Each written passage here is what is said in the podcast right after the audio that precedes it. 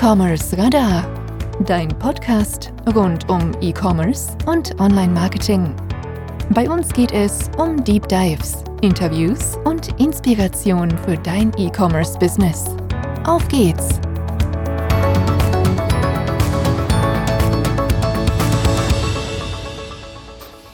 Ja, ich darf euch recht herzlich zu einer weiteren Podcast-Episode willkommen heißen. Bevor es mit dem Podcast weitergeht, möchte ich euch unseren heutigen Podcast-Partner vorstellen. Unser ist euer Partner für super flexible Bezahllösungen, egal ob im Online-Shop oder am POS-Terminal. Unser managt für euch über 200 Bezahlarten von Apple Pay bis Visa, alles aus einer Hand. Wenn ihr mehr erfahren wollt, schlagt nach unter unser.com. Aber Achtung, unser schreibt sich mit Z, also U-N-Z-E-R. Heute habe ich einen Gast, mit dem ich über das Thema Online- und Offline-Handel sprechen möchte. Und zwar die große Frage, geht das überhaupt und geht es überhaupt in der Nische? Viele Große haben es versucht, sind meistens, zumindestens die meisten von ihnen, kläglich gescheitert oder haben zumindest noch nicht die Stellschraube gefunden, die notwendig wäre, um wirklich auch von einem erfolgreichen Omni-Channel-Konzept sprechen zu können. Von daher freue ich mich, dass der Fabian, Fabian Rosbacher bei uns zu Gast ist. Er war auch schon mal bei uns zu Gast und ähm, wir wollen heute an das Thema aufsetzen, E-Commerce, Online-Handel, denn er ist jetzt auch in die Offline-Welt quasi in den stationären Handel gegangen. Äh, Fabian, schön, dass du Zeit gefunden hast. Vielleicht bevor wir loslegen, stell dich doch kurz selbst nochmal vor. Was machst du ganz genau und wer bist du? Ja, vielen Dank. Fabian Rosbacher, mein Name, bin 38 Jahre alt und bin eigentlich als Kind ein Kind des Internets, schon immer gewesen. Und wie du ja gerade so schön sagtest, ist das, glaube ich, ein ganz spannendes Thema als Internetkind offline zu machen und mal die andere Seite zu sehen. Und das mache ich jetzt schon fast ein Jahr. Und darüber können wir heute ein bisschen reden, denn da habe ich eine Menge Sachen äh, mitgebracht. Das glaube ich. Vielleicht kannst du den Zuhörern kurz erklären, was du genau bisher online gemacht hast, dass wir einfach so anfangen und dann würden wir den Switch äh, nehmen, ähm, wie das Ganze sich dann in den Offline-Bereich quasi erweitert hat.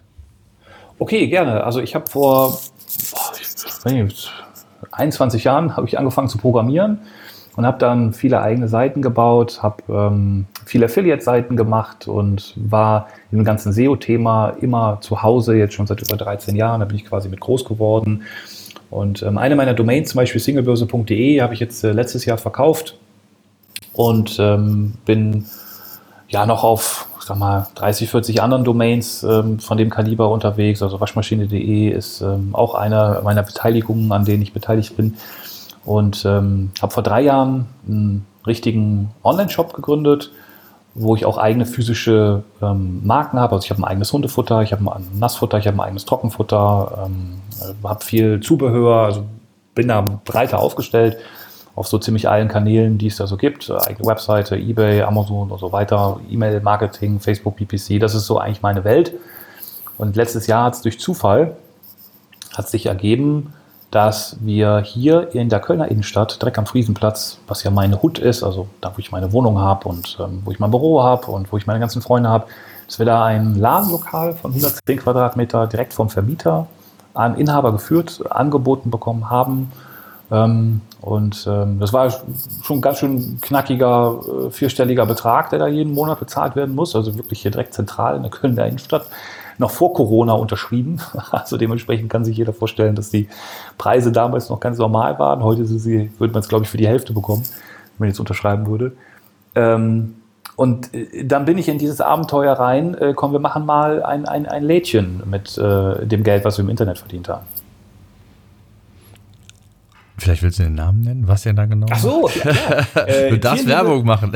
Tier, ja, für alle Kölner. Es gibt äh, dicke Rabatte und wir haben ja auch einen angeschlossenen äh, Hundefriseur, also einen Hundesalon. Das heißt, da gibt es dann auch nochmal dicke Rabatte. Tierliebeland.de. Mhm. Okay.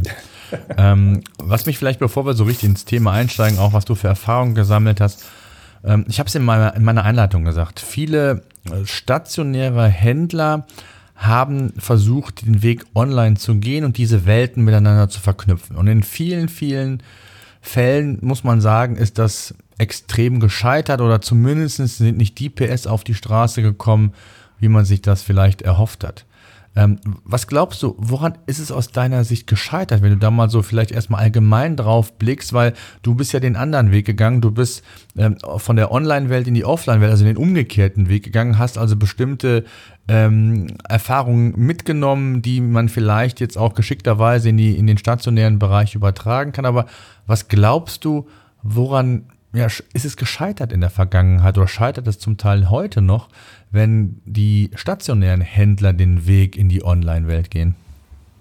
Also ich glaube, das ist so ein bisschen, ähm, kann man das vergleichen mit, die Aliens greifen an und die haben irgendwelche Waffen, die wir gar nicht verstehen. Und dann sitzen wir davor und sagen, oh nein, oh nein, ähm, ähm jetzt sind, geraten wir in Panik und ähm, alles ist ungewiss und, und, und, und keiner weiß, was jetzt noch passiert. Äh, was wollen die eigentlich? Wollen die uns versklaven? Wollen die uns einfach nur vernichten? Wollen die unser Wasser? Wollen die unseren Erdkern und so weiter? Ich glaube, so geht es den ganzen Leuten da draußen auch. Also ich habe ja auf meiner Straße habe ich ähm, weitere kleine Lädchen. Also wir sind da in so einer in so einer kleinen Straße, wo auch noch in der Tat kleine Lädchen drin sind. Ein Buchladen haben wir da drin, wir haben ein Sterne-Restaurant, wir haben eine Apotheke, wir haben so Klamottenladen, wir haben so einen Antikhändler. Also das ist schon wirklich ein, eine schöne Ecke da. Ähm, und wenn ich mit denen rede, das passiert ja vollautomatisch, weil wenn du so in deiner Hut bist und du hast dann so ein Lädchen, die kommen rein, die wollen gucken, wer ist das denn? Und die haben ja auch gesehen, wir sind keine Kette, sondern wir sind eine einzelne Filiale. Dann redet man ein bisschen mit denen und es sind häufig auch die Inhaber, die dann vorbei luchen kommen. Ähm, und die haben halt überhaupt gar keine Ahnung. Die haben noch nicht mal eine, eine eigene Webseite teilweise und die haben auch gar keine Ahnung von Facebook-Ads oder AdWords. Gar nie irgendwie gehört. Und wenn die dann einer anruft und sagt, oh, Sie wollen hier mal ein bisschen mehr verkaufen, wir kriegen das hin für 400 Euro im Monat, schalten wir Ihnen bei AdWords-Anzeigen, das haben die alle schon ausprobiert, sind auf die Nase gefallen. Rotes Tuch vielleicht sogar zwei, dreimal ausprobiert, die sind alle verbrannt. Da ist äh, also die, die, die SEO und die SEA-Industrie äh, dieser Welt, also von Deutschland, äh, die hat da so viel kaputt gemacht, ähm, das ist auch nicht mehr zu reparieren. Das ist, der Zug ist abgefahren. Also diese Menschen werden das, also dieser Schlag von Menschen, den ich gerade beschreibe, die werden das in ihrem Leben auch nicht mehr verstehen. Da sind die zu weit weg von. Da sind, das bleiben die Aliens, die da angreifen und die verstehen ja auch nicht, wie wir das machen. Also die sehen schon, der Rosbacher, der kann da was, was ich nicht kann, aber für mich, für die unbegreifbar. Und das ist der Grund meiner Meinung nach, warum das nicht klappt. Die haben teilweise sehr gute Produkte, gehört ja zum erfolgreichen Unternehmen immer zwei Bereiche oder sagen wir mal drei das gute Produkt zu machen, das gut zu führen mit guten Mitarbeitern, also die Firma gut zu führen und dann das gut zu vermarkten. Und äh, die ersten beiden Themen kriegen die alle hin. Aber das dritte Thema, das, das, das, entweder die werden von alleine aktiviert durch Influencer ähm, oder die, die sterben äh, dann einfach diesen unwissenden Alien-Tod, sag ich mal. Äh, und das passiert bei denen, die ich um mich drumherum sehe. Also dieses Sterne-Restaurant, das hat da, glaube ich, einen Namen. Ähm, da sitzen schon mal ein paar Leute, aber jetzt auch in der Krise immer leer. Ja. Ähm, was glaubst du, das ist ja eher so die kleine Bubble. Was glaubst du, die Großen, hast du da auch eine Meinung zu, warum die Großen es, ich sage mal, in Saturn und Co. Ähm, nicht so richtig geschafft haben, da wirklich äh, Konzepte zu entwickeln? Ist es die fehlende ja, Expertise, kann man sich zukaufen, haben sie ja zum Teil auch, ist es die fehlende ähm, Konsequenz, äh, vielleicht fehlende Vision? Was würdest du da sagen? Nee, da musst du oben in die Vorstände gucken. Das Problem da ist oben gemacht. Also lustig, dass du ausgerechnet Saturn äh, ansprachst, weil wir haben uns nicht abgesprochen. Ich habe ja ähm, mal vor fünf Jahren die redcoon.de, das ist eine ähm, Tochter der Saturn, Mediamarkt Saturn, ähm, ja geleitet als ähm, Head of Performance über ein Dreivierteljahr, also nach dem Kauf. Und ähm, habe da das Team getuned und habe da die Marketingkanäle ähm, ähm, getuned und so weiter. Also war da richtig tief unterwegs. Und mein Chef damals war der Martin Sinner, der Gründer von Idealo. Also richtig viel, viel Know-how im Boot mit ihm und mit mir. Wirklich, äh, wirklich tolles Team. Hat ganz viel Spaß gemacht, mit ihm zusammenzuarbeiten. Und ähm, die Vorstände, also ist noch nicht mal der oberste Vorstand, ich will gar keinen Namen nennen, ist ja jetzt egal. Die, die, die obersten Vorstände verstehen sowieso meistens am wenigsten.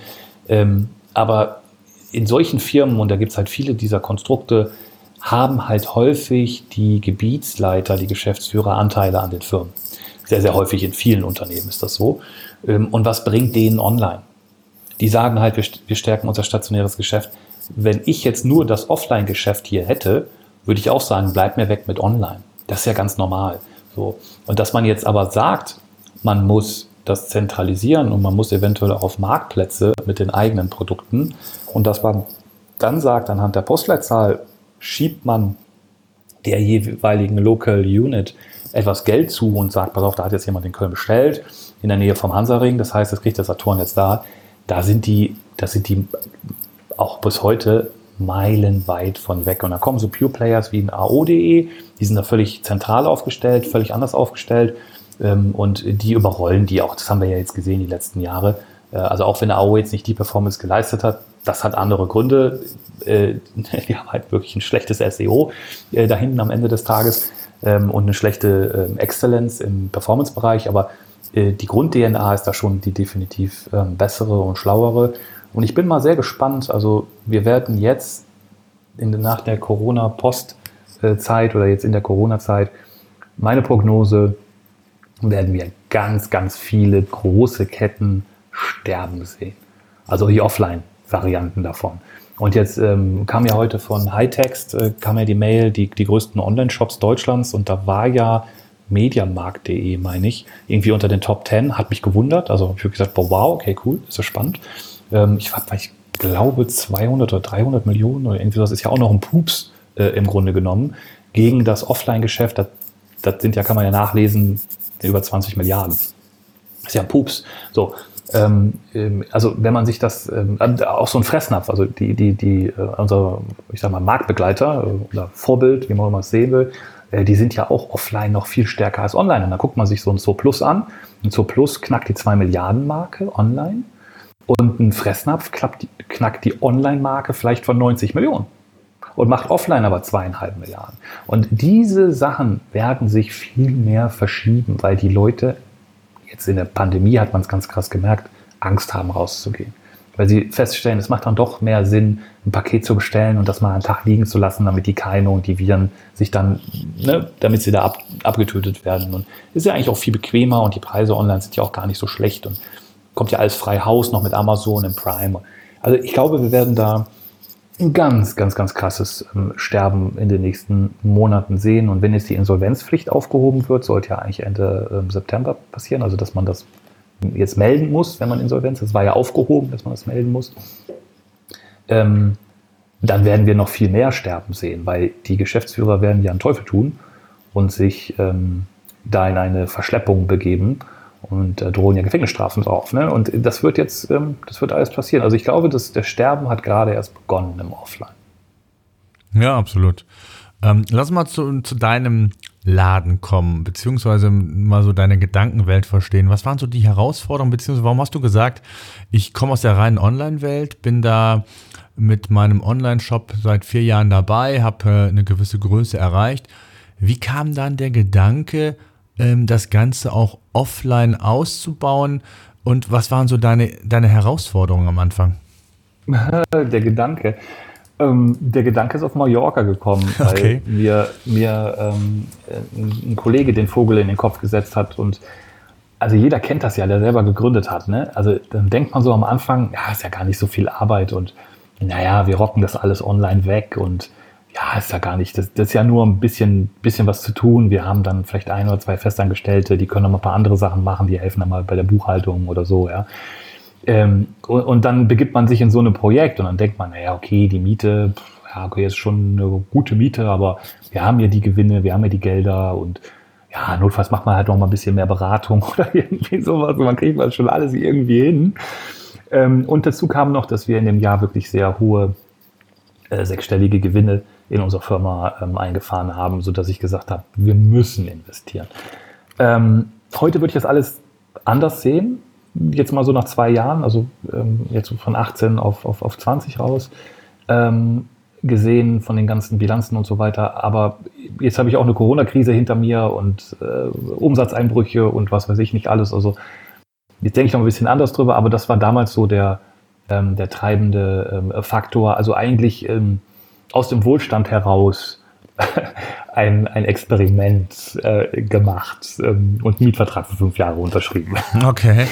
ähm, also das war damals so. Ich sag mal, das war jetzt nicht so die Strategie, dass man sagt, wir verbinden jetzt online mit offline und zeigen, es ist der Welt und machen einen Prototyp. Und ich hatte auch nie vor, da jetzt eine, eine Kette draus zu machen, also eine Offline-Kette oder ein, ein, zweites Ladengeschäft oder so. Ich fand die Idee einfach cool, dass wir hier vor Ort ein Lädchen haben, wo wir viel Handelsware haben, unsere eigenen Ware als Flagship Store auch noch äh, prominent vorne in die Regale bringen können dass wir hier ähm, ein zentrales Lager haben, auch für unsere eigenen Marken, einen zentralen Anlaufpunkt, ähm, dass wir uns offline zeigen, offline ausprobieren, den Hundesalon mit integrieren, ähm, den Personalstamm erweitern, weil gerade Pick und Pack bei uns immer mehr wird im Online-Geschäft. Also das waren so die, ich sag mal so die groben Ideen äh, von oben. Und dann ist natürlich ein Offline-Geschäft auch eine solidere Geschichte, wenn es online mal knallt, wenn du jetzt, keine Ahnung, ähm, die Website ist gehackt oder durch einen dummen, blöden Zufall verlierst du die Domain oder wirst vom Marktplatz rausgeschmissen oder verlierst dein ganzes SEO äh, durch eine Penalty. Also kann ja viel passieren im Online. Da ich, okay, jetzt einfach im Rahmen der Verteilung ähm, ist das ganz schlau, neben einer Online-Geschichte, einer Konferenz, äh, einem Beratungsbereich, äh, dann einem Affiliate-Bereich, dann auch noch einen Offline-Bereich zu machen. Es passt einfach gut rein. Und meine Lebenspartnerin hatte auch Lust drauf, also haben wir es gemacht. Wie sieht das Offline-Konzept jetzt genau aus? Also seid ihr eine Art Flex, äh, Flagship-Store, du hast eben gesagt, oder ist das gesamte, Sortiment vom, vom Shop werdet ihr nicht abbilden können? Ähm, ich weiß, Butler früher ist mit, mit Tablets im Store rumgelaufen, dann waren die, die ähm, Verkäufer und haben dann entsprechend das zusätzlich genutzt als Tool, um, um ähm, auch auf andere Produkte hinzuweisen, beziehungsweise eine, eine ganzheitliche Beratung zumindest anbieten zu wollen. Gut, Butler ist ein anderes Thema, ist äh, auch gescheitert, aber ähm, was, wie sieht euer Konzept aus? Also was, wie, wie muss man sich das vorstellen? Ähm, online und vor allen Dingen offline und, und ähm, wie soll dieses Zusammenspiel oder wie funktioniert dieses Zusammenspiel bei euch? Ja, also wir sind natürlich jetzt nicht die wir sind jetzt nicht das Idealbeispiel. Also bei uns läuft keiner mit Tablets rum. Ähm, wir haben jetzt keine digitalen Preisschilder. Also wir sind jetzt nicht das perfekte digitale ähm, Offline-Business. Ja? Also wenn du bei uns reinkommst, dann kommst du in einen Laden, der ist sehr schön und liebevoll eingerichtet. Wir haben sehr ausgewählte Produkte. Wir haben 1200 äh, Produkte ungefähr, unterschiedliche Produkte von 45, 50 unterschiedlichen Marken bei uns auf den 110 Quadratmeter ähm, äh, Fläche. Und äh, das ist viel Handelsware. Und wir haben ja ungefähr mit allen Produkten so an die 60 Eigenentwicklungen jetzt in den drei Jahren geschaffen. Ähm, wir haben ja viel Fleisch immer noch bei uns, also immer noch unser Hauptteil, dass wir ja frisches Fleisch verkaufen und dann natürlich auch Snacks und haben jetzt mit dem eigenen Dosenfutter und dem eigenen Trockenfutter auch ein bisschen mehr in den Mainstream die Linien dann rein. Ähm, also du, du kommst bei uns rein und du siehst jetzt nicht, dass das ein, eine, eine Company ist, die die DNA und auch die Umsätze äh, zu, zu, zu 95 Prozent online macht. Ne? Ja, das kriegst du nicht mit. Unsere Mitarbeiter laufen da mit so einer schönen grünen ähm, Schürze rum. Ähm, also es ist wirklich alles sehr, sehr liebevoll und schön ähm, eingerichtet. Kann man auf der Webseite schon so ein bisschen sehen. Und auch unsere Webseite ist gar nicht so professionell gemacht, weil die war für mich gar nicht so wichtig, denn das Offline-Geschäft lebt vom Offline. Das heißt, du kannst vergessen, dass du jetzt einfach eine coole Webseite hast, die bei Insta postest, bei Facebook postest und die Leute rennen dir den Laden ein. Wir haben Ads geschaltet, wir haben auf Insta Ads geschaltet. Die Leute kommen vorbei, gucken sich das an und sagen dann, das ist gut oder das ist nicht gut.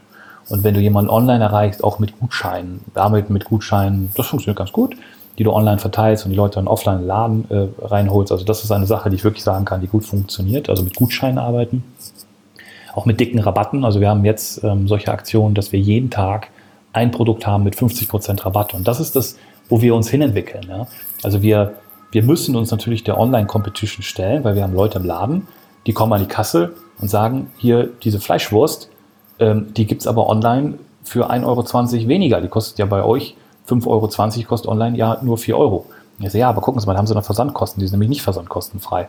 Ja, sagt die, aber wenn ich für 50 Euro was kaufe, dann habe ich die Versand kostenfrei. Das heißt, wenn Sie bei uns für 50 Euro was kaufen, kriegen Sie auch 10 Prozent. Das ist doch kein Problem oder 20 Prozent. Und diesen Dialog muss man mit den Kunden führen. Und da muss man natürlich immer schauen, sind die Preise, die du offline hast, können die online mithalten? Und dann passiert was ganz Spannendes. Da kann ich stundenlang drüber erzählen.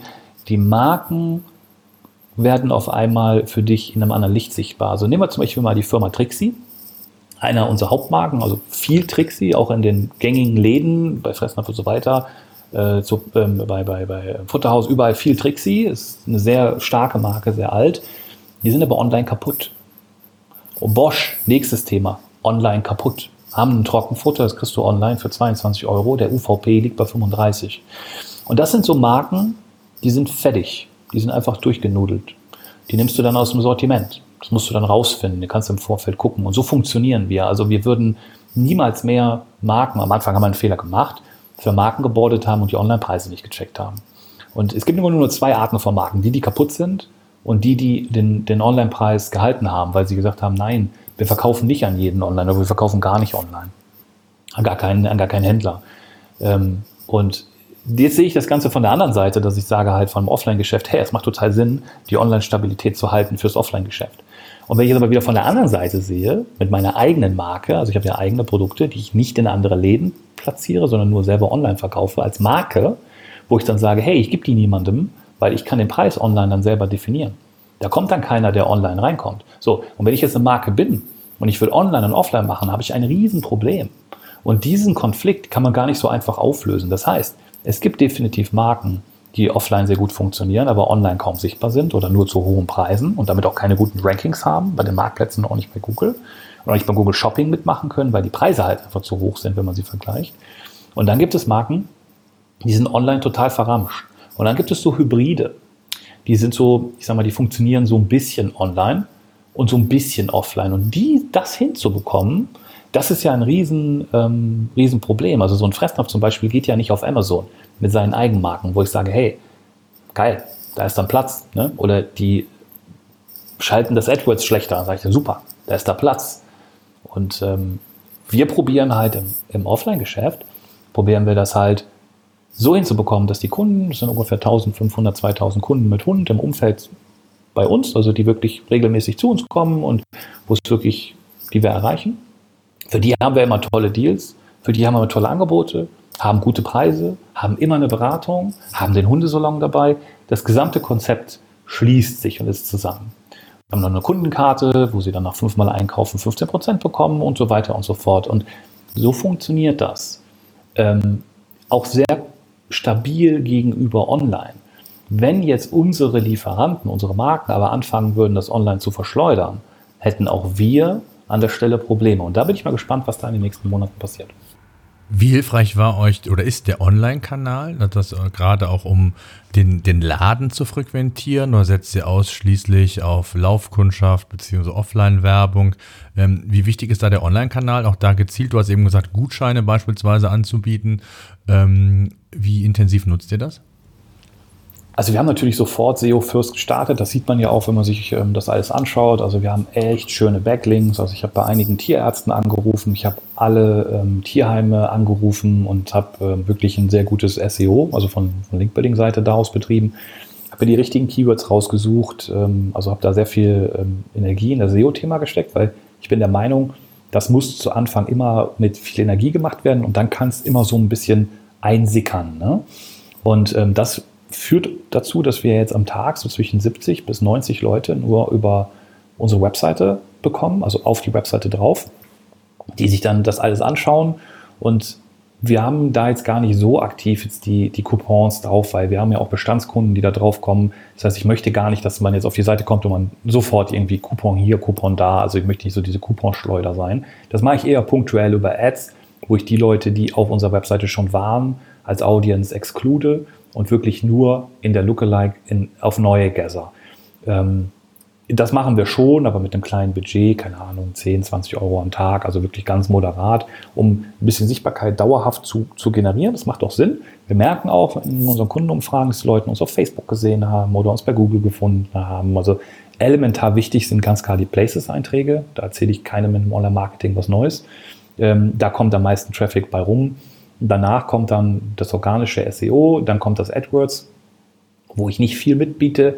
Wir nutzen auch hier bei uns im Park äh, die Möglichkeit, Flyer zu verteilen. Wir sind bei den Tierärzten überall und haben da unsere Flyer ausgelegt. Äh, wir sind in den Tierheimen, dass wir Rabatte geben. Die Hundevereine hier um die Ecke ähm, haben wir alle connected und ähm, spenden auch regelmäßig an die Tierheime. Also das Business ist Ärmel hochkrempeln, und alles aufsammeln, was du irgendwie aufsammeln kannst.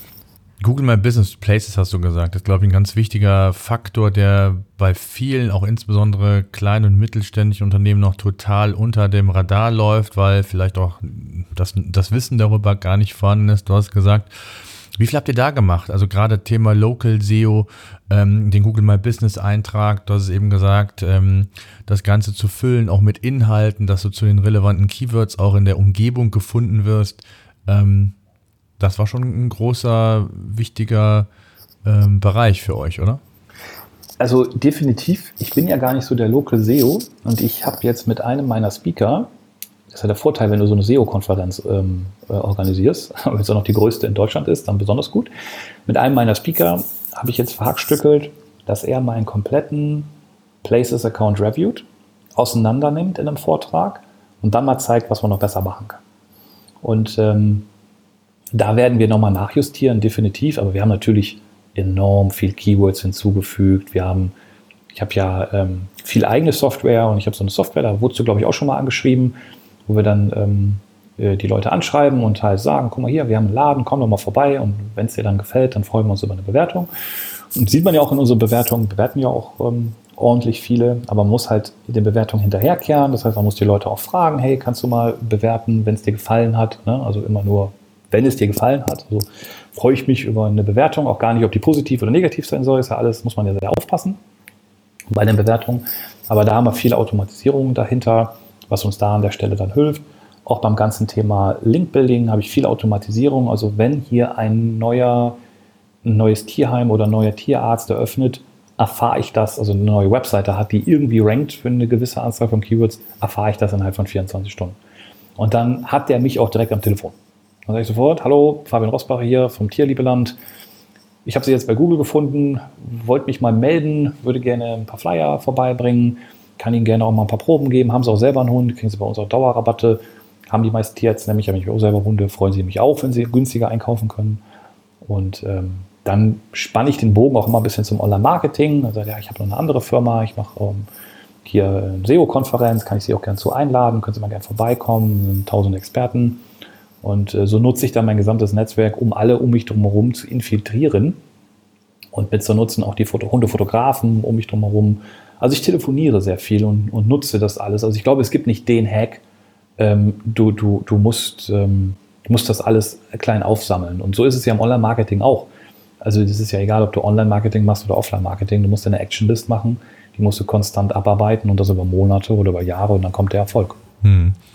Was nutzt du denn im, im, im Offline-Marketing für Kanäle? Außer Flyer verteilen, das, was du schon gesagt hast, dass du viel telefonierst, jetzt auch rausgehst zu den ähm, Tierärzten und so weiter. Gibt es sonst, also machst du auch klassisch Print oder, oder waren das so die wichtigsten, die du gerade schon geschildert hast? Also ich, ich halte von Classic Print, halte ich gar nichts. Ich habe mich da ein bisschen mit beschäftigt und habe auch beim Radio, hier Radio Köln, eine Anfrage gestartet. Also du, das muss man sich mal vorstellen, ja. Also wenn du einen Spot haben willst bei Radio Köln, zahlst du, ich glaube, es waren 6.500 oder 5.500 und wirst dann, ich glaube, 25 Mal A12 Sekunden ausgespielt. So. Du weißt ja noch überhaupt nicht, ob dieser Kanal überhaupt irgendwas bringt. Wenn der was bringt, dann ist ja super cool. Dann ist das Geld ja das Geld auf jeden Fall wert. Aber für so eine kleine Firma wie die jetzt hier, einfach mal 5.500 Scheine, ist ja netto, kommt ja Umsatzsteuer auch noch drauf, ähm, einfach mal auf den Tisch zu legen für ein Experiment und dann kommt Ströer um die Ecke und sagt, naja, Plakat kannst du bei uns ja auch mieten, kostet 4.500. So, und dann kommt noch irgendeine andere Hans um die Ecke und kannst von der Zeitung kannst du sagen, hier kostet 3.500. Naja, ich kann das Portemonnaie aufmachen und sagen, 20.000, gar kein Problem, machen wir dies, machen wir das, machen wir jenes. Das aber nicht die Art, wie ich ein Unternehmen führe. Wenn ich was ausprobiere, probiere ich es immer auf einem gewissen Level aus. Und wenn so eine Firma wie jetzt dieses Lädchen halt irgendwie, ich sag mal, gerade mal irgendwie 10.000 Euro im Monat erwirtschaftet, dann kannst du keine 20.000 Euro ähm, in Werbung ausgeben. Also klar, du kannst es als Investment äh, reinschieben und kannst es ausprobieren. Das ist aber unverhältnismäßig. Wenn du eine AdWords-Kampagne für 1.000 Euro im Monat machst, verhältnismäßig so. Und so funktionieren ja die kleinen Läden. Das sind ja häufig Inhaber geführt. Jetzt stehe ich nicht selber im Laden drin, sondern wir haben Personal, haben noch so Beratekosten. Aber offline funktioniert ja auf völlig anderer Flamme ähm, als, als online. Also wenn ich jetzt online sage, ich kaufe ein Newsletter und ich weiß, dass die Empfänger gut sind und der Newsletter kostet mich 10.000 Euro, äh, dann weiß ich, dass das funzt. Da bereite ich auch alles vor, dass die Webseite perfekt funktioniert und so weiter. Dann, dann bin ich in meiner Materie, da kenne ich mich aus. Aber ähm, ich weiß ja gar nicht, wenn ich jetzt den, Verbius, den Radiospot buche, ist das jetzt zur richtigen Zeit? Also sind gerade alle im Urlaub oder sind die gerade alle da? Muss ich auch darauf gucken, ist das jetzt am Anfang des Monats, weil am Ende des Monats haben die Leute alle kein Geld mehr. Merken wir auch im Laden. Ne? So, also ab dem 21. ist die Kaufkraft deutlich, geht die runter offline. Und das sind halt sehr viele Dinge, wo ich sage, die habe ich alle nicht im Griff, die verstehe ich noch nicht. Deswegen halte ich davon momentan noch nichts. Ähm, so wie Maschmeyer bei Hülle Löwen immer schon so schön sagt, kenne ich nicht, verstehe ich nicht, will ich nicht. Hm. Habt ihr denn, ähm, also hast du KPIs, wenn man so will, von der Online in die Offline-Welt übertragen? Du hast ja gerade schon gesagt, es ist sehr schwierig, offline vieles messbar zu machen. Das ist ja ein, ein großer Vorteil von der Online-Welt, zu sagen, ich habe ein Reporting, ich habe ein, ein, Tracking und kann sehen, ähm, wo ich Geld reingebe, ob das funktioniert oder nicht. Jetzt ist es ja bei Flyern, klar gibt es da auch Response-Elemente oder Mittel, die man da einsetzen kann, aber äh, seid ihr da so professionell schon aufgestellt, dass du sagst, ich nehme die Erfahrung aus der Online-Welt mit und übertrage mir die, was KPIs angeht, auch in die Offline-Welt oder ist das schon ein ganz anderes Vorgehen? Na, ist genau das gleiche Vorgehen. Also du checkst deine Zahlen ganz normal wie online. Wenn ich morgens aufstehe, das erste, was ich morgens mache, ist mein Sleep Cycle checken, zu gucken, wie viele Sekunden habe ich nachts äh, geschnarcht, wie war meine Schlafqualität. Das sind die ersten Zahlen, die ich dann checke. Dann als nächstes checke ich die ähm, Online-Zahlen von dem Tag vorher und ähm, dann checke ich auch die, ähm, die Zahlen von dem Offline-Store. Ähm, wir haben ja alles in einer, ähm, wir haben eine digitale Kasse und das ist bei uns alles in der Cloud. Das heißt, ich sehe den durchschnittlichen Warenkorb, ich sehe, welche Kategorien viel verkauft wurden, ähm, ich sehe, wo wir Rabatte drauf gegeben haben, ich sehe, wo Gutscheine eingelöst wurden, ich sehe, welcher Verkäufer welchen Warenkorb hatte, also sehe, ob sie an Cross- und Upsells gearbeitet haben. Also das ist ein Indikator für die Beratung. Je mehr wir beraten, desto mehr wird gekauft. Das ist ganz einfach eine Regel, die man halt online leider nur sehr schwer anwenden kann. Also bei, wir haben, also auch die Conversion Rate, ne? bei uns im Laden haben wir eine 98-prozentige Conversion Rate. Also wir machen eine Strichliste für jeden, der reinkommt in den Laden. Und dann wird das in so einen Sheet übertragen und dann sehen wir, okay, wie viele äh, Käufe gab es am Tag. Und das ist wirklich 98, teilweise über Tage 100 Prozent. Also jeder, der kommt, kauft auch was. Und das kannst du online ja gar nicht. Und das liegt halt ganz einfach daran, dass wenn die Leute reinkommen, einfach in dem Gespräch kann ich eine Frage stellen, was haben Sie denn für einen Hund? Oder hat Ihr Hund denn irgendwelche Unverträglichkeiten? Das kannst du online ja gar nicht. Und aus diesem Learning, was ich da offline ziehe, habe ich natürlich viele Ideen für online, aber online funktioniert ja einfach ganz anders, viel anonymer, dreht viel schneller.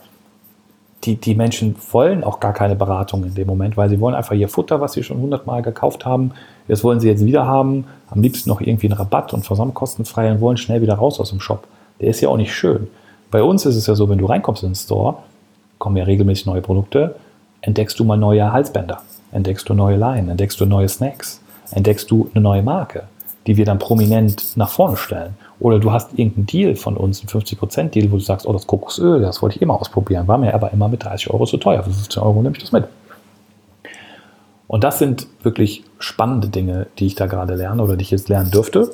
Und ähm, da freue ich mich noch auf die nächsten Monate und Jahre. Da glaube ich noch viel mehr lernen, vor allem in einem höheren Scale. Ähm, und es gibt natürlich viele KPIs. Also es gibt so eine KPI, ähm, wie sauber ist der Laden? Weil die Mitarbeiter müssen das ja alles sauber halten. Oder eine KPI, wie voll war das Lager? Also ne, sind die Kartons richtig zerkleinert?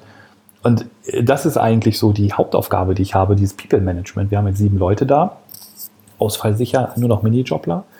Ähm, und ähm, das ist eigentlich das, womit ich mich momentan in dieser Firma zu, ich mal sagen, 90 Prozent beschäftige, weil das Marketing läuft, die Umsätze wachsen jeden Monat, super. Ähm, aber die Leute richtig zu managen, die Qualität der Beratung herzustellen. Wir haben Handbücher gemacht, wir haben für alle Prozesse über 35 Videos gemacht. Wie funktioniert ein Wareneingang, wie funktioniert ein Kassensystem, wie ähm, äh, funktioniert eine Rückgabe, eine Retoure und so weiter. Also ähm, die Leute zu borden in einer WhatsApp-Gruppe und äh, dann durch ein durch ein Learning zu schicken, dass sie schnell gebordet sind, weil du kannst dich ja nicht mit jedem Mitarbeiter hinsetzen, drei Stunden und den borden. Die kriegen erstmal die Videos, die müssen sich im Vorfeld anschauen. Und diese Prozesse zu installieren, das, ähm, da, das war jetzt viel Arbeit. Ne? Das glaube ich, aber es ist ja schon, man, man hört es ja auch schon raus, ihr seid da schon sehr digital aufgestellt und, und nutzt auch die Vehikel, um dann auch, genau, um so Mitarbeiter auch zum Beispiel onzuboarden, ne, über Videos und so weiter, gibt es ja viele Möglichkeiten, nicht nur rein oder jenseits vom, vom, vom Online-Shop. Also digital ist ja viel mehr als nur in der E-Commerce-Welt als stationärer Handel, Händler aktiv zu sein. Was mich interessieren würde, was habt ihr aus der Corona-Zeit mitgenommen? Wir haben bei uns im Podcast eine Buchhändlerin gehabt aus ähm, Bensberg, ähm, Bergstadtbach, genau, und ähm, die hat es geschafft, ähm, in dem Shutdown im April, gerade so kurz vor dem Ostergeschäft, was ja für den Buchhandel sehr, sehr wichtig ist, ähm, mehr Umsatz ähm, im April zu generieren als im Vergleichsmonat äh, im Vorjahr. Und rein über WhatsApp, Lieferservice, ähm, über den Online-Shop, über die verschiedenen Kanäle, wo man angeboten hat, dass man auch jederzeit telefonisch beispielsweise ein Buch bestellen kann. Und man hat das den Leuten dann über einen Lieferservice sogar nach Hause geliefert. Was waren so eure Learnings ähm, in Corona und was habt ihr vielleicht sogar geändert oder angeboten? Tja, also wie lief es bei uns im April ab ähm, oder im, im März? Ähm, da war ja bei uns gerade Karneval in Köln. Und ähm, eine Woche dann, also nach Karneval, bin ich dann äh, mit meiner Partnerin nach Holland.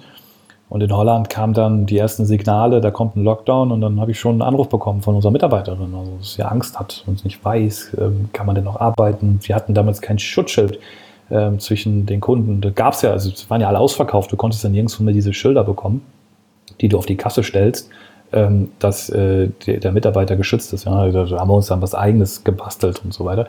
Ähm, aber im Endeffekt ähm, also sie hatte Angst zu arbeiten. Du kannst natürlich niemanden zwingen zu arbeiten, haben dann viel geredet. Ähm, aber das Problem war eigentlich die Kunden, ähm, weil die sind nicht mehr gekommen. Dieser Lockdown hat dazu geführt, dass auch Stammkunden, auch wir haben ja viel älteres Publikum, Omas, Opas, ähm, die sehr treu sind und, und, und ähm, ähm, immer kommen, mh, wir waren zum Zeitpunkt ja erst vier Monate wirklich am Start. Ne? Also wir sind ja letztes Jahr eigentlich erst im Dezember wirklich gelauncht.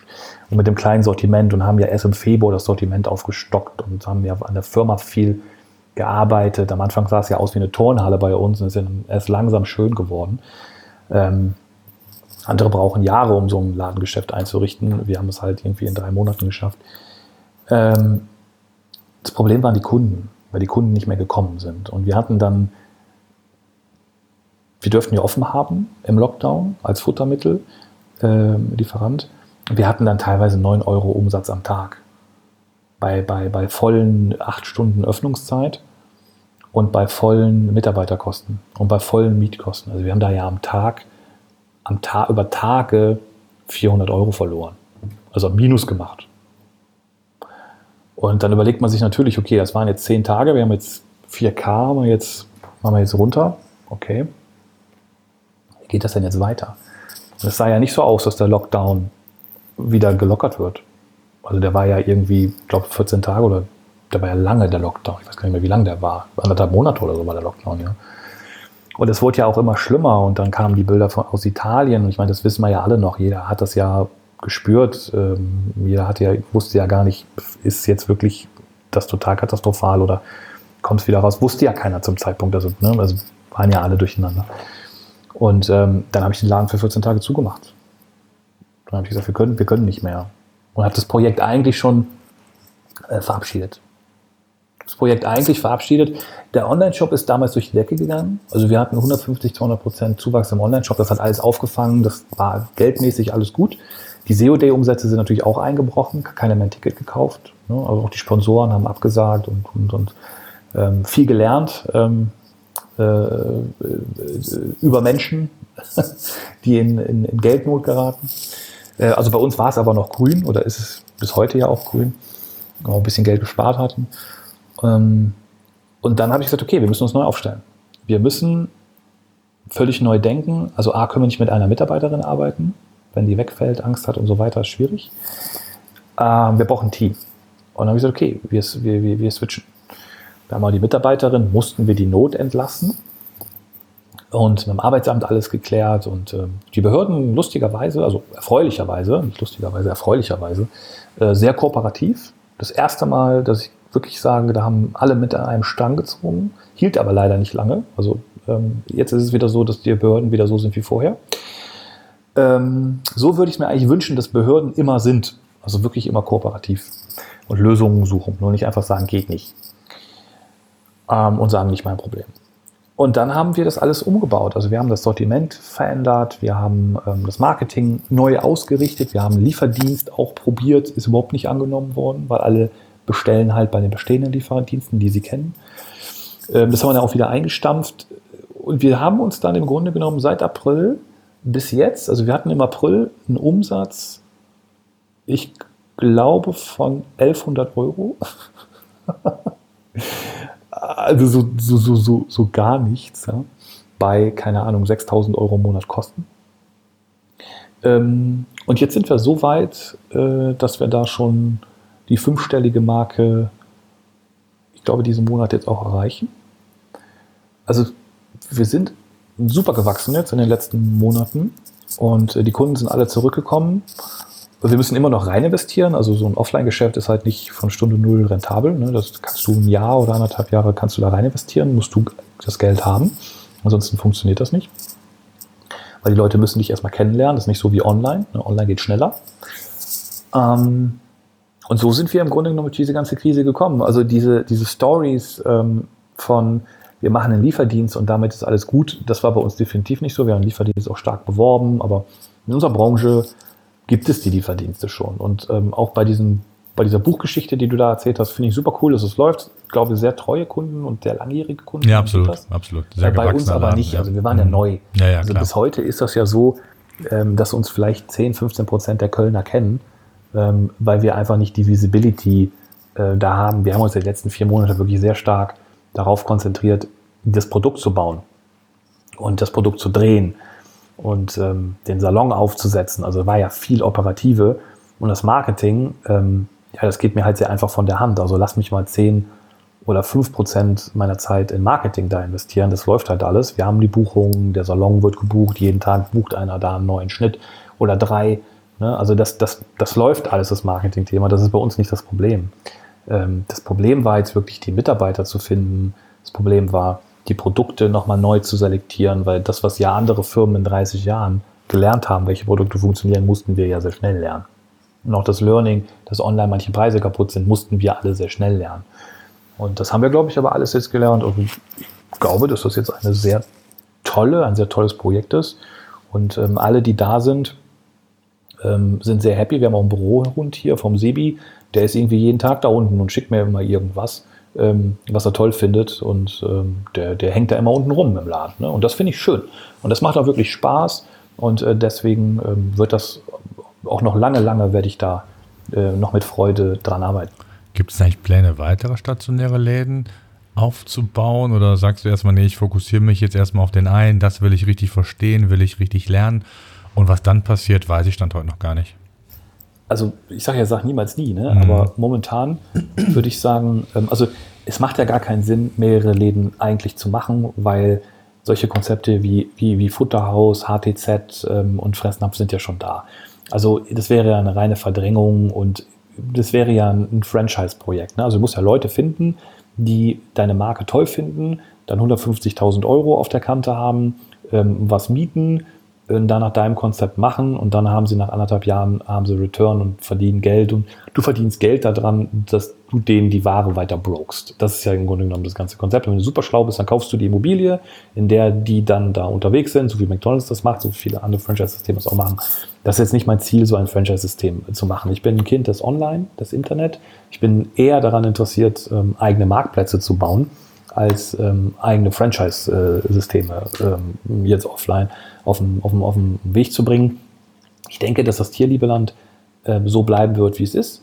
Das ist eine, dieses kleine gallische Dorf hier in Köln. Und wir haben ja jetzt auch keine anderen Futterläden in drei Kilometer Umkreis, weil es halt hier sehr teuer ist in, in, im Zentrum und auch schwierig ist zu installieren und man auch einen langen Atem braucht und ein sehr gutes Sortiment braucht, sehr gute Mitarbeiter braucht, sehr viel Liebe braucht. Also wenn du mich jetzt so fragst, was ist in drei oder fünf Jahren, dann haben wir den Laden selbstverständlich noch. Der, ähm, den kennt dann jeder. In ganz Köln kommt jeder hin, weil wir einfach immer tolle Produkte haben und tolle Angebote. Das ist der Local Store dafür. Ähm, aber unser Online-Geschäft ist ähm, internationalisiert, völlig ausgerastet, ähm, in, keine Ahnung, 20 Ländern, ähm, auf allen Marktplätzen, die es gibt. Äh, überall haben wir eine Domain SEO-mäßig aktiviert. Wir schalten überall AdWords. Wir haben Influencer äh, für uns gewonnen und wir haben so viele Backlinks äh, gebaut, dass ähm, alle anderen äh, sagen, so viele Backlinks können wir gar nicht nachbauen. Äh, das ist eher das, wo ich uns sehe in den nächsten fünf Jahren. Hm. Jetzt haben wir eben darüber gesprochen, dass der lokale ähm, Markt bei Google zum Beispiel, Google My Business, Places ja ein ganz relevanter ist. Jetzt äh, bist du ja nicht nur Ladenbesitzer und, und, und, und Besitzer eines Online-Shops, ähm, sondern du bist auch Veranstalter einer SEO-Konferenz. Und da würde ich gerne auch mit dir drüber sprechen. Ähm, A ist natürlich auch ein ganz schwieriges Umfeld, gerade in, in Corona-Zeiten. Ähm, und wir stehen wieder vor der Überlegung von Ma Maßnahmen, die vielleicht auch weitere Einschränkungen wieder mit sich bringen würden. Es wird viel über Offline-Events gesprochen, digitale Events. Ähm, nimm uns doch da mal so ein bisschen mit. Ähm, du hast gesagt, die Konferenz wird stattfinden. Vielleicht ist der eine oder andere auch interessiert hier, den Zuhörern. Das wird einer, der zum Beispiel zum Thema Local SEO was sagt, ist dabei. Also könnte ja ein ganz spannendes Thema sein, sich da auch mal Expertise ähm, anzueignen, vielleicht auch mal den anderen Kontakt zu knüpfen. Aber Nimm uns doch mal so ein bisschen mit, was erwarten die Teilnehmer auf der diesjährigen, ähm, auf dem diesjährigen SEO Day, ähm, die ja, der letztendlich deine Konferenz hier in Köln ist und wie muss man sich das vorstellen? Ja, also was erwartet die Leute? Ähm, wir können natürlich nicht mit 1000 Leuten jetzt eine Konferenz machen. Das ist, also ich traue mir das nicht zu, das sicher zu machen, ganz ehrlich sagen, weil es gibt dafür keine Räumlichkeiten. Man müsste ganz große Hallen mieten die sind aber auch einfach nicht bezahlbar, weil die Locations weiterhin ihren Trip fahren, äh, naja, ähm, wir machen trotzdem die hohen Kosten. Ganz einfach, um das Preislevel nicht runterzudrehen. Und das ist ja auch so ein Problem, was zum Beispiel hier der ähm, Coworking Space WeWork hat. Die, die stehen ja alle leer. Büros stehen ja alle leer. Reihenweise. Keiner braucht mehr Büros, alle sind im Homeoffice. Bürobusiness ist ja völlig im Eimer. Ja. Ähm, und WeWork hat Riesenprobleme, weil keiner bucht mehr. Die haben aber trotzdem ihre hohen Preise, weil wenn sie die Preise runter reduzieren würden, würde das Businessmodell kippen, weil die Bewertung dann im Keller wäre. Also lässt man lieber die Preise hoch, hat dafür keine Buchung, aber auf Gesellschafterebene ist noch alles okay. Genauso ist es halt auch bei den Locations. Das heißt, du kannst keine Location mieten momentan, wo du so ein Konzept jetzt da adaptierst auf Corona.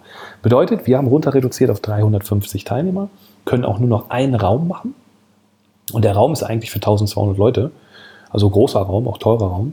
Ähm, aber du dampfst ihn halt runter auf 350 Maximum. Maximum. Mit viel Abstand, mit Tischen, mit ne, allem drum und dran. Und du kannst auch kein Buffet mehr machen. Du musst alles vor Ort servieren. Da brauchst du mehr Servicekräfte, wird teurer. Das gleiche gilt für Getränke. Gibt kein Self-Service mehr. Das kannst du nicht machen, weil ab dem Moment, wo jemand Berührung hat mit einer anderen Flasche oder mit einer Tasse oder mit einem Knopf auf einer Kaffeebar oder was weiß ich, ist schon ein Problem. Und beispielsweise auch die Getränke, ähm, die in kleinen Flaschen serviert werden, jeder kriegt einen eigenen Flaschenöffner, weil schon der Flaschenöffner eine Gefahr einer Infektionsübertragung ist. Also du merkst, wir müssen da auf einem völlig anderen Level denken. Wir müssen Konferenzen völlig neu denken via Eventa. Das tun wir ja auch gerade und das habe ich ja jetzt getan mit meiner Location. Sehr, sehr intensive Gespräche geführt, was ist überhaupt möglich, weil worauf ich ja wenig Lust habe, ist, dass ich wirklich jetzt irgendwie ein Hotspot bildet bei uns. Es muss ja auch wirklich sicher sein. Es kann ja nicht nur sein, ja, sicher, wir machen das mal.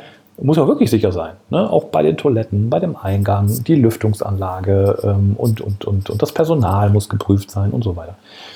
Und so werden wir es dieses Jahr machen. Also wir haben den PPC Day und die MMC und den Expert Day ähm, online verschoben. Also die werden nur online. Und ähm, der SEO Day wird stattfinden mit 350 Teilnehmern in der Stadthalle Mülheim, Zentrum von Köln. Wir haben natürlich sehr starke Einschränkungen, was das Abendessen angeht. Es gibt keine Party mehr. Ne? Es gibt nur ein Dinner mit Wein, äh, wo wir auch an Tischen sitzen, wo wir ein bisschen rotieren, wo wir ein bisschen Networking herstellen können. Ähm, aber der Fokus der Konferenz dieses Jahr ist ganz klar vor Ort die Vorträge, das Wissen. Networking wird es geben. Ich plane auch auf den Masken die Domains der jeweiligen Teilnehmer abzubilden, sodass man dann über so ein Tool, was wir programmiert haben, sagen kann, ich habe da hinten die Domain boss.de gesehen, da hätte ich gerne mal den Kontakt. Und ähm, dann kriegt derjenige von Boss eine Mail, hey, der hier, ähm, Ottersbach hätte gerne mal mit dir ein Networking, hast du Lust? Und wenn er sagt, ja, gibt es ein Match. Die Software haben wir schon ein paar Jahre im Einsatz. Und dadurch können wir ein bisschen mehr Netzwerken vor Ort ähm, herstellen. Aber man muss ganz klar sagen, dass, dass die Konferenz dieses Jahr, also es wird sehr besonders. Also ich kann mir durchaus vorstellen, dass einige sagen würden, das war schön, dass das ein bisschen kleiner war. So konnte ich besser Überblick haben und besser mit den Leuten connecten, konnte mir jede Maske mal angucken, konnte gucken, wer da ist. Äh, vielleicht verteile ich auch die Domains im Vorfeld, muss man alles mal wissen, weiß ich noch nicht. Also würde ich mir jetzt noch nicht äh, 100% sagen. Ähm, Vielleicht also am 5.11. Ne, ist es, glaube ich. Vielleicht 5. noch, 5.11. ist es, glaube ich. Also im November ist noch ein bisschen Zeit. Ähm, wird sich bestimmt alles noch mal so ein bisschen mehr eingegroovt haben, hoffe ich zumindest, dass das auch so von Hygienevorschriften her alles noch passt. Ähm, vielleicht kannst du ein bisschen inhaltlich sagen. Also was erwarten die Teilnehmer inhaltlich? Gibt es da schon konkret ein Timetable, ähm, Speaker, ähm, auch Themen, die vielleicht ein Schwerpunktthema bilden? Vielleicht kannst du da noch ein bisschen was zu sagen? Ähm, ja, ja, sicher. Also wir haben alles auf der Webseite schon fertig, seoday.de äh, slash Timetable kann man so alles schon schauen. Also ich habe ähm, ein, zwei Slots sind auf der Webseite noch ähm, äh, übrig. Den einen habe ich jetzt gestern vergeben ähm, ein sehr, sehr gutes Team, die äh, da, glaube ich, richtig gut rocken werden. Es werden zwei oder drei Leute sogar auf der Bühne sein. Ansonsten sind die Themen eigentlich sehr breit gefächert. Ich habe mir bei den Referenten, weil wir ja nur eine Stage haben dieses Jahr, natürlich die besten Referenten der letzten Jahre rausgepickt, also die, die mal weit oben waren im Rating und die dann gewonnen haben und so weiter. Ähm, also das ist eine bunte Mischung. Ich kann jetzt gar nicht sagen, dass es jetzt Schwerpunkt äh, League Building hat dieses Jahr oder Schwerpunkt äh, neueste Dinge bei Google oder Schwerpunkt Crawling. Naja, das ist eine Mischung aus allem. Also an diesem Tag gibt es zehn Vorträge und ähm, offline äh, und nochmal 30 online. Ne? Also wir haben ja, wir haben ja nicht weniger Programm dieses Jahr, wir haben ja mehr Programm. Und als äh, Besonderheit kriegt jetzt dieses Jahr jeder die Aufzeichnungen gratis, die man sonst ja für 99 Euro zusätzlich kaufen musste, sind halt dieses Jahr im Paket mit drin, weil man ja an den Online-Sachen nicht teilnehmen kann, weil man ja gerade offline dabei ist. Ähm, und die Offline-Sachen, die gibt es online nicht. Das heißt, es macht schon Sinn, vorbeizukommen. ähm, ja. Also ich kann gar nicht sagen, es gibt, es gibt keinen Schwerpunkt. Ne? Also wir haben, wir haben alles dabei. Ne? Von ähm, äh, äh also sowohl für Einsteiger auch, ne? Für Einsteiger Fortgeschrittene und ich glaube ja, ein weites schon, Spektrum. Ihr seid eher normalerweise erst für die Fortgeschrittenen, aber ihr habt, glaube ich, Fort. immer einen sehr bunten Katalog von verschiedensten Themen. Also ich sage jetzt also, mal, ne, oder? Ja, äh, wir sind ja jetzt im zehnten Jahr Konferenz und die Referenten, die brief ich, dass wir eher intermediate bis fortgeschritten sind. Ähm, Einsteigervorträge haben wir schon seit drei Jahren nicht mehr oder seit vier Jahren schon nicht mehr. Also da haben wir ganz viel in unserer Mediathek. Also wenn jetzt jemand da nochmal als kleine einmal eins der Keyword-Recherche nachschauen will, da kann der in die Mediathek gehen. Aber wir sind im Jahr 2020 und ähm, das haben wir so oft äh, in den Jahren 2011 bis 2015, 16 irgendwie gehabt.